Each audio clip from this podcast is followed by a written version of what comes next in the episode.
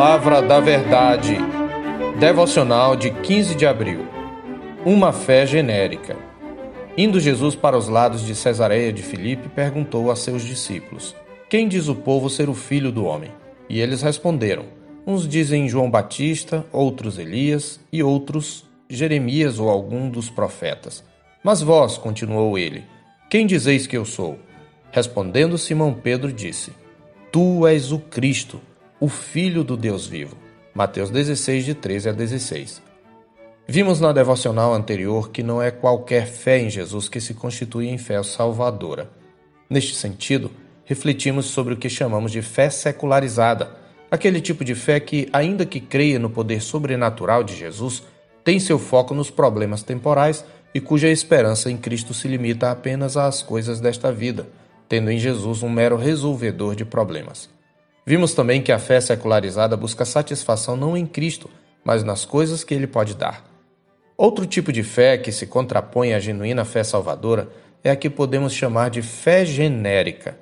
A fé genérica é aquela que, à primeira vista, tem um conceito positivo de Jesus, porém não dá a ele a glória que lhe é devida, uma vez que se trata de um conceito limitado. Tal como no caso da fé secularizada, este é um tipo de fé que as multidões manifestavam em Cristo, como mostra o texto da nossa meditação. Jesus já tinha caminhado com os discípulos, já tinha escolhido os doze e os tinha enviado em missão. As multidões já tinham visto os seus sinais e ouvido os seus ensinamentos. Quando Jesus acabou de proferir seu famoso Sermão do Monte, Mateus registra que estavam as multidões maravilhadas da sua doutrina, porque ele falava como quem tem autoridade e não como os escribas, em Mateus 7, 28 e 29. Em outra ocasião, quando expeliu o demônio de um mudo, que logo após começou a falar, Mateus novamente registra que as multidões se admiravam, dizendo: Jamais se viu tal coisa em Israel, em Mateus 9:33b. E ainda, conforme o relata Lucas, após ressuscitar o filho da viúva de Naim, todos ficaram possuídos de temor e glorificavam a Deus, dizendo: grande profeta se levantou entre nós. Deus visitou o seu povo, em Lucas 7,16. Contudo, conforme a resposta dos discípulos a Jesus sobre quem dizia o povo ser ele, a fé que as multidões demonstravam era uma fé genérica. Uns diziam ser ele João Batista, outros Elias, outros Jeremias, outros ainda o comparavam aos profetas em geral. Ninguém duvidava de que João Batista, Elias e Jeremias fossem homens de envergadura espiritual singular, mas comparar Jesus a eles o colocava apenas como mais um dos grandes homens de Deus na história. Tal conceito falhava em enxergar que Jesus era mais do que um grande profeta. Ele era o Cristo, o Filho do Deus vivo, como o declarou Pedro no verso 16. Logo, é possível ter um alto conceito acerca de Jesus.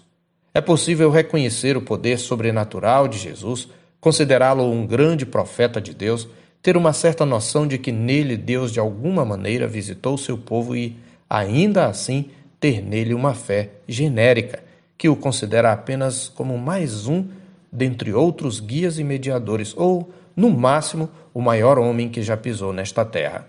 Mas não é esta a compreensão da fé salvadora. Além de ser o homem perfeito, para o genuíno crente, Jesus é o Cristo, o único Salvador e Senhor, o Filho de Deus, verdadeiro Deus e verdadeiro homem, e o único mediador entre Deus e os homens.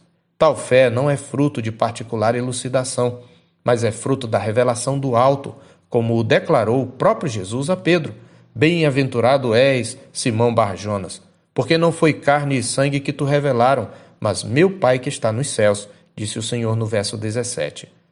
Por mais bela e honrosa que possa parecer, a fé genérica leva à perdição. Foi Jesus mesmo quem falou aos seus ouvintes: Por isso eu vos disse que morrereis nos vossos pecados, porque se não credes que eu sou, morrereis nos vossos pecados. Em João 8, 24. A expressão eu sou nos remete ao Êxodo, sendo este o nome com que Deus ordenou a Moisés que o apresentasse aos filhos de Israel, como está escrito: Disse Deus a Moisés: Eu sou o que sou. Disse mais: Assim dirás aos filhos de Israel: Eu sou, me enviou a vós outros. Êxodo 3,14. Possivelmente o nome de Javé, conhecido como tetragrama, vem da expressão eu sou, tendo a mesma raiz do verbo ser no hebraico.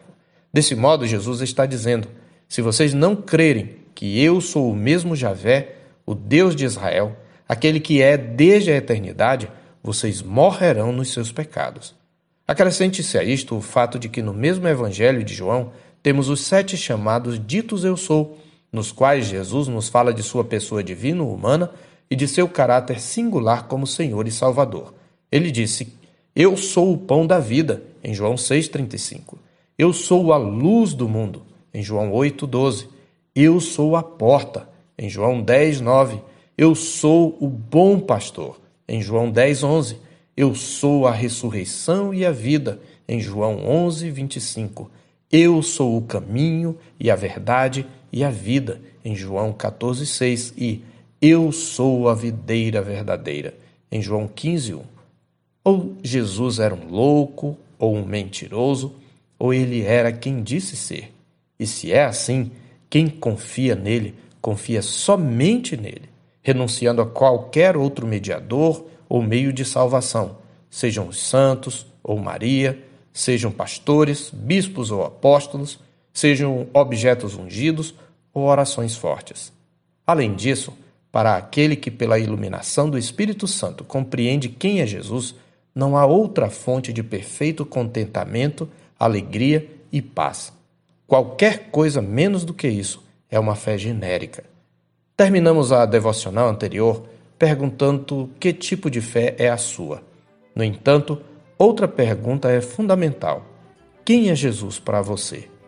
Eu sou o pastor Marcos Augusto, pastor da Terceira Igreja Presbiteriana de Boa Vista, em Roraima. Tenha um bom dia na paz do Senhor Jesus.